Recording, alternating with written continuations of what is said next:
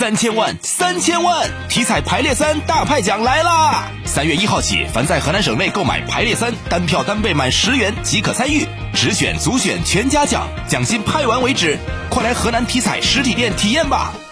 上周末，随着二零二三年河南荥阳第八届黄河樱花节的启幕。众多市民纷纷前来欣赏缤纷樱花，拥抱美丽春天。在古百度丰乐樱花园内，记者看到游客们有的穿着汉服在樱花树下拍照，有的则自带音响在樱花树下伴随着音乐翩翩起舞，欢歌笑语充斥着整个园区。就感觉春天来临了，万物复苏，心情特别好，然后花也开的特别好，今天一天的好心情都有了。就是来这打卡嘛，拍照呢，就带孩子来这里面玩了吧，感受春天的气息，挺开心的。了解，古百度丰乐樱花园是目前国内规模最大、品种最多的旅游主题公园景区之一。园内有八十余种樱花，约十二万余株。从三月到四月中旬，在母亲河畔，早中晚樱花将次第开放，向喜爱樱花的全国游客朋友们全方位展现樱花之美。丰乐樱花园总经理助理黄小杰：今年的樱花花期整个往前提前了三到五天，